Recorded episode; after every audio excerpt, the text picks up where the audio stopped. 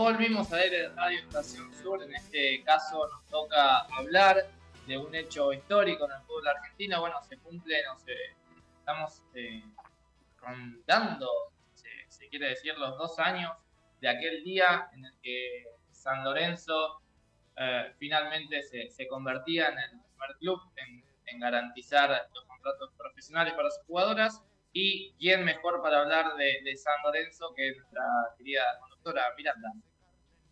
Sí, bueno, obviamente todo lo, bueno que haga San Lorenzo yo lo voy a mencionar. ¿Eso quiere decir que voy a mentir? No, voy a decir la verdad. San Lorenzo sabemos que eh, en, lo que hace a materia en perspectiva de género eh, siempre es eh, el, club pionero, digo, generalmente en, varias políticas. hace un tiempo también, digo, cuando, cuando fue, mm, cuando hicimos el programa especial en conmemoración del 24 de marzo, en el Día Nacional por la Memoria y la Justicia, Edu comentaba eh, que, San Lorenzo había sido el, primer club también en restituir los carnets de socios eh, a, aquellos socios que habían sido, aquellos hinchas que habían sido desaparecidos eh, en dictadura. Lo hizo, después obviamente siguieron sus pasos varios otros clubes, pero fue pionero en esa situación. Fue el primer club en tener eh, fue uno de los primeros en tener un protocolo de, género, eh, un, protocolo contra la violencia de género, fue el primero en, poner una cláusula en los contratos de los jugadores de fútbol masculino que establecía que si eran denunciados, o sea, que si, una denuncia llegaba a instancia judicial en relación a violencia de género, quedaban apartados del plantel hasta que la justicia resuelva eh, cuál, cuál era esa, si, era obviamente condenado o no, si era condenado automáticamente queda rescindido su contrato, San Lorenzo fue el primer club también eh, en tener cupo femenino en, la dirigencia. Eh, muchas, eh, muchos avances que, ha hecho el club que realmente me parecen bastante interesantes a, resaltar, sobre todo porque después me parece que sirvió de ejemplo y un montón de clubes fueron siguiendo sus pasos. y lo que sucedió hace dos años, un 12 de abril, es que San Lorenzo firmaba, se convertía en el primer club en garantizar contratos profesionales para, para las jugadoras del plantel. En ese momento se firmaron 15, recordemos que la AFA aseguraba que garantizaba ocho, no AFA ponía la plata para garantizar ocho contratos. Eh, en ese momento San Lorenzo iba un poco más allá y garantizaba siete contratos más, que obviamente no, era todo el plantel, eran 15 jugadoras. Después se fueron sumando, hoy San Lorenzo tiene todo su plantel profesionalizado. Eh, y esto fue, digo, un mes después de que AFA anunciara la profesionalización del fútbol femenino. E incluso después de San Lorenzo, el, primer, el siguiente club en, en, hacer profesionales los contratos de sus jugadoras fue River, que recién lo hizo en julio. Y después en agosto se sumaron casi todos los otros equipos, Boca, Racing, Gimnasia, Estudiantes. Eh, es decir, que eh, si, ya volvemos un poco para atrás, eh, nos damos cuenta que siempre esa, esa realidad, la, realidad del fútbol femenino fue como paso a paso, ¿no? No es que AFA dijo un día, bueno, hoy el fútbol femenino es profesional y al día siguiente ya todas las jugadoras tenían su contrato femenino profesional. De hecho, hoy hay algunos clubes que no pudieron saldar o que todavía no pudieron completar y tener a todo su plantel femenino profesionalizado. Esa es obviamente una deuda. Hay muchos clubes que sí lo han hecho, que tienen a la mayor parte de su plantel eh, femenino profesional. Eh, y sin embargo, eh, me parece que pasó un montón de agua bajo el puente, hemos conseguido un montón de cosas y otras de las que seguimos preguntándonos, seguimos teniendo varios interrogantes que tienen que ver con, bueno, hace un ratito fuimos tocando, en, casi todas las columnas terminamos hablando de la situación del fútbol femenino, porque Edu hablaba de las vacunas que van a estar llegando para Conmebol y eso obviamente tiene que ver con el fútbol masculino y no con el fútbol femenino, es decir, que Conmebol vacunaría a planteles de fútbol masculino. Eh, hablamos eh, de que nunca sabemos o, nos enteramos a última hora qué día se van a jugar los partidos. Los partidos no se juegan en las canchas de, fútbol profesional porque encender las luces de un estadio eh, sale bastante plata y evidentemente los clubes no quieren garantizar esa cantidad de dinero cuando se trata de fútbol femenino nos encontramos con horarios que tampoco son los horarios en los que suele jugar la reserva del fútbol masculino, son los horarios en los que vemos jugar el fútbol femenino. Los partidos no son televisados, y no solamente no son televisados, eh, sino que algunos se televisan y por, por, el convenio que, tiene la AFA firmado con, las diferentes emisoras, eh, tampoco puede haber nadie transmitiendo el resto de los partidos, es decir, que eh, nos enteramos si hubo alguien cubriendo el partido en ese instante y, después por alguna nota podemos saber más o menos qué fue lo que pasó. Eh, pero bueno, es, bastante compleja la, situación, creo que, falta un montón y, que quedan un montón de, cosas por, hacer, sobre todo porque han pasado dos años eh, y sin embargo sentimos que, falta mucho. Eh, y, capaz que lo sabíamos, ¿no? Sabíamos desde un primer momento que no, esto, que no iba la AFA a anunciar que el fútbol femenino de la Argentina era profesional y el día siguiente la realidad iba a cambiar completamente, pero bueno, creo que, poco a poco, y, me parece que esto está absolutamente ligado a, la lucha de, un movimiento feminista que, empuja, eh, que, cada vez va más allá en, la búsqueda de, derechos, y hoy la realidad es que necesitamos que los derechos laborales de, de las mujeres jugadoras, de las mujeres profesionales, sean iguales a los de los hombres que juegan al fútbol, porque la realidad es que hoy eh, muchas de, las jugadoras, por más que tengan un contrato y cobren un sueldo por jugar al fútbol, ese sueldo muchas veces no les alcanza eh, para, para vivir. Eh, tienen que hacer otros trabajos, muchas de ellas además son madres, tienen hijes, son también amas de casa. No, un montón de, cosas que discutimos también cuando discutimos trabajo no remunerado. aparecen un montón eh, de, cosas que va a haber que ir resolviendo, digo, a, medida que, pase el tiempo, porque eh, también hay una realidad que es que, bueno, ya las mujeres han esperado mucho tiempo. Eh, sabemos que la primera práctica de fútbol femenino se remonta a 1923, más o menos, y aún así hoy seguimos peleando por, los mismos derechos que los hombres en, relación a, la práctica de fútbol. Sabemos que las mujeres en la Argentina las mujeres jugadoras de fútbol en la Argentina cobran lo mismo que cobra un jugador de la primera D de fútbol masculino. Es decir, que muy lejos están los contratos de, las jugadoras de ser iguales a, los del fútbol masculino de primera división. Sí, y esto eh, avalado por AFA, no es que es una decisión, no es una decisión de un club de decir, bueno, mis jugadoras van a ganar lo mismo que ganan No, está establecido que las mujeres de primera división ganen o, tengan el sueldo eh, a la par de un jugador de la primera D, que ojo, esto no va en detrimento del jugador de la primera D, que también tiene que tener otro laburo porque conocemos historias infinitas de jugadores que, que, laburan de, futbolistas y que también, no sé, van a tener una carnicería o unos pero a lo que voy. ¿Por qué eh, se, se, pone a la última categoría del fútbol masculino a la par de la máxima categoría del fútbol femenino? Es algo que todavía no se entiende y, entiendo también que vos, eh, cuando haces mención de cuánto falta, falta muchísimo. O sea, se ha avanzado un montón, pasó un montón de, agua bajo el puente, pero falta una enormidad eh, que, tenemos que seguir como, como sociedad, claramente. Sí, falta muchísimo porque eh, o sea, lo que creo que falta son incentivos, ¿no? Porque es muy difícil, digo, conseguir sponsors el partido de fútbol femenino es a las 9 de la mañana, porque ¿quién se levanta a las 9 de la mañana a ver un partido de fútbol femenino? Y es muy difícil conseguir sponsor si ese partido además no se televisa. Entonces, creo que debe haber eh, una directiva de la Asociación de Fútbol Argentino que, eh,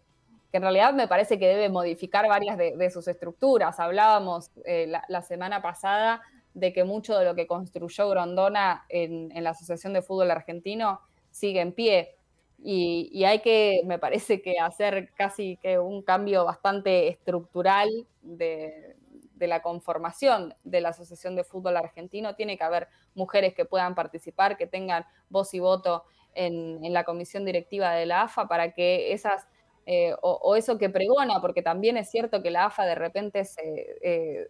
envalentona este discurso de que, bueno, sí, fútbol femenino profesional, eh, y después en los hechos no vemos eh, eh, una coherencia. Eh, faltan un montón de cosas, pero falta principalmente un, incentivo de la Asociación de Fútbol Argentino que permita que la gente quiera apostar por el fútbol femenino, que la gente compre el fútbol femenino, que la gente lo vea, porque también nos encontramos con gente que ni siquiera mira fútbol femenino y que sin embargo dice en redes sociales que el fútbol femenino no es igual de divertido que el fútbol masculino. Y si no lo televisan, tampoco vamos a saber qué tan bueno es el fútbol femenino. Entonces, me parece que, son un montón de cosas eh, las que faltan, eh, pero creo que también están todas encadenadas, ¿no? Me parece que si hay un incentivo de la Asociación de Fútbol eh, Argentina, también van a empezar a, sucederse otras cuestiones que, tienen que ver con, con, el sponsor, cuánta plata, digo, recibe el fútbol femenino para sostener eh, los contratos, cuánta, cuánta plata reciben los clubes y cuánta plata de, esa se destina al fútbol masculino y cuánta se destina al fútbol femenino. Yo creo que también es un deber de los clubes, digo, incentivar la práctica femenina en, los respectivos ámbitos deportivos, ¿no? Eh, más allá de, lo que pueda eh, dirigir la AFA o, de las direcciones que, pueda dar, ahí también los clubes, que casi todos o, la gran mayoría de, de, los clubes hoy tienen, digo, subsecretarías de género, tienen digo, espacios que eh, están todo el tiempo discutiendo qué pasa con el fútbol femenino. Bueno, debería haber también desde los clubes exigencias hacia la AFA que permitan empezar a, consolidar un fútbol femenino profesional, porque hoy sabemos de finalización que el fútbol es semi-semi profesional, que para que sea profesional faltan eh, un montón de cosas que supongo que, vamos a ir consiguiendo, como hemos conseguido hechos que conseguimos a lo largo de, nuestra historia, eh, pero que obviamente también eh, nos preocupa eh, el, ritmo al que avanzamos. Sí, sí, sí, esto está, más que claro y con respecto al incentivo del cual vos hablas, lo, acabamos de tener en la entrevista con, Mimi, ¿no? Nos comentaba que en Brasil la, la diferencia que hay con Argentina es que allá es profesional y acá no profesional habla más que nada de, lo económico y de lo estructural, porque esa jugadora acá en Argentina. Volvemos al fútbol, acá en Argentina, la práctica que realiza, o sea, es totalmente profesional. O sea, eh, van a entrenar bueno, no hay diferencia, no es que, bueno, van a, van a entrenar escabiada, ¿entendés? No, van, a entrenar con un, nivel de profesionalismo extremo. y, quien no le brinda las herramientas es justamente la situación del fútbol argentino, que es la, encargada de, Sí, después digo, tenés eh, un montón de, eh, me parece que, ahí hay una, en relación a eso que, decía Mimi y que resaltás vos, eh, después te encontrás con el seleccionado femenino de Brasil y es una de las mejores selecciones del mundo, porque me parece que también en el rendimiento se refleja la profesionalización, porque si vos profesionalizás una práctica, las jugadoras pueden entrenarse doble turno, pueden dedicarse de lleno, y se pueden ocupar de lleno, en este caso al vóley. Y eso hace que obviamente el rendimiento físico sea otro, que las posibilidades de jugar partidos cada un día, cada dos días, sea otro. Sí, por otro lado, AFA eh, pareciera jugar a, a, qué vino primero, el huevo o la gallina, porque te dicen, no, bueno, no te voy a dar las herramientas porque no tiene visibilización. Y bueno, pero no tiene visibilización porque no me das las herramientas. Entonces, es hay un tire y afloje en el cual siempre sale perjudicada la, futbolista porque, y el fútbol argentino también sale perjudicado, aunque ellos no lo quieran ver, porque aparece un talento y no va a querer quedarse en el fútbol argentino con las condiciones en las cuales está jugando y con las cuales eh, se maneja el fútbol argentino femenino, ¿no? Porque, al masculino vamos a darle todo, Entonces, ¿eso qué hace? Bueno, que el nivel descienda. Y ahí empiezan todos los tarados después a decir, pero escuchame una cosa, si las que juegan bárbaro se te están yendo, ¿qué crees también? O sea, es un poquitito de, sentido común que se le pide a la AFA de hace ya muchísimo tiempo, que eh, hace, hace tiempo ya, hace dos años, que después fue refrendado por San Lorenzo, por supuesto, y de lo cual estamos hablando en este momento. Sí, y, en relación a esto me parece que los medios también juegan un, rol bastante importante ¿no? en la difusión y visibilización de, la práctica y de la disciplina. Em, lo que quería agregar acá, porque me parece que encaja perfecto, les comentamos que habíamos dejado una noticia que no, no y me parece que la podemos traer tranquilamente para discutir esto, porque lo vemos no solamente reflejado en, el fútbol femenino en Argentina, sino que lo podemos trasladar a otros deportes. Y la noticia que teníamos que compartirles tenía que ver con un estudio de comunicación eh, encargado por la Federación Internacional de Tenis del circuito profesional de tenis. En los medios y en las redes sociales, ¿no? Habla eh, particularmente de qué rol cumplen los medios. Y lo que revela el informe es que el discurso y la cobertura de tenis masculino está más centrado en el deporte, hay una fuerte narrativa combativa, un sentido de historia, de, competencia de elite. Y cuando se habla de la rama, de la disciplina femenina de tenis, eh, las, las conversaciones, los discursos que surgen en los medios son menos intensas y están más centradas en la vida personal, desde la salud y la edad hasta la familia. Esto dice un informe que encargó la Federación Internacional de Tenis y que me parece que refleja a la perfección lo que vemos en las disciplinas femeninas eh, en, todo, en todo el mundo, ¿no? O sea, lo que el estudio demuestra es que el contenido sobre tenis femenino tiene eh, el, doble de posibilidades de hacer referencia a la edad o a la ropa que usa una jugadora.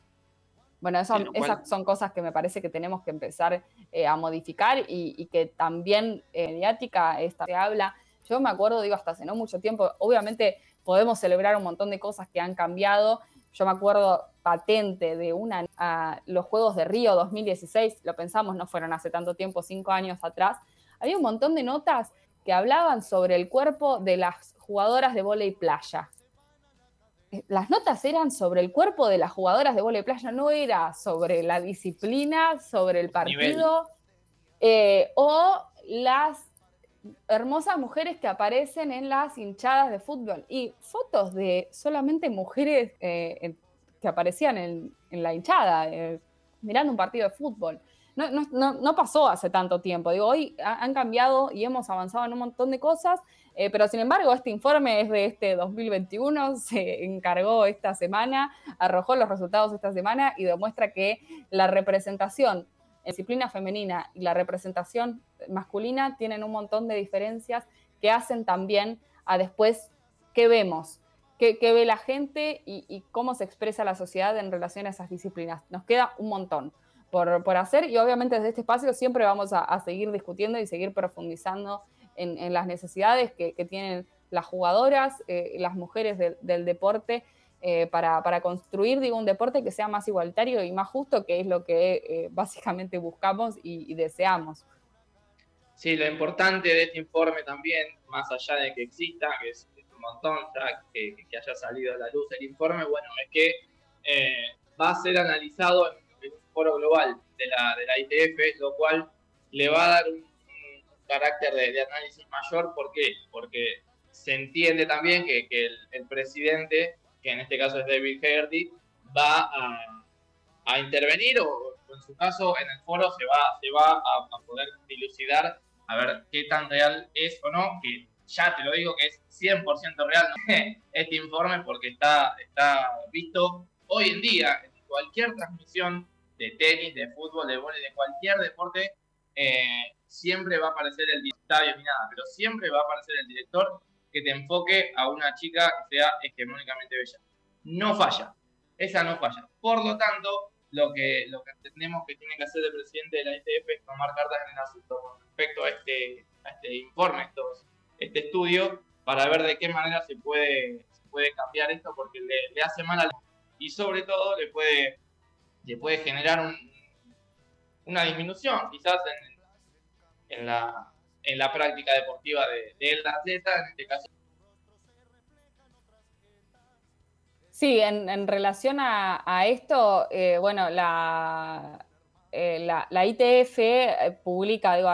que la inclusión es la, llave para, para, el éxito y ponen una frase de, de, Billie Jean King, no sé si todos saben quién es Billie Jean King, en septiembre vamos a tener una efeméride hermosa eh, sobre un gran partido de, tenis que se jugó en 1973 y en el que Bobby Riggs, que había sido número uno del mundo, decía, ella tenía como 50 años, decía que él le podía ganar a cualquier mujer. Entonces, Billie Jean le aceptó el desafío, jugaron un partido en el que obviamente eh, ganó la mujer, eh, el, el cucu. Y em, también me parece que, bueno, hace alusión un poco a, todo lo, que venimos discutiendo, Exos en, en ese momento y, fue como bastante épico, había muchísima gente en el estadio, eh, lo vamos a, eh, esto fue en septiembre, así que tenemos una efeméride seguramente eh, muy interesante para, repasar ese día, pero bueno, eso, eso publicó la, la ITF, que obviamente intenta, a raíz de, lo que sucede en este informe, otra cosa que plantea en Google, los 50 mejores tenistas, solo 6 son mujeres. Eh, lo que bueno, también me parece que, deja reflejada la, desigualdad, sobre todo porque hay grandes tenistas en, el circuito actual de las que podríamos eh, hablar eh, muchísimo. pero bueno, listo, nos pasamos un montonazo de, tiempo, vamos a seguir profundizando en esta discusión. nos vamos a escuchar una canción, enseguida seguimos con más No se mancha.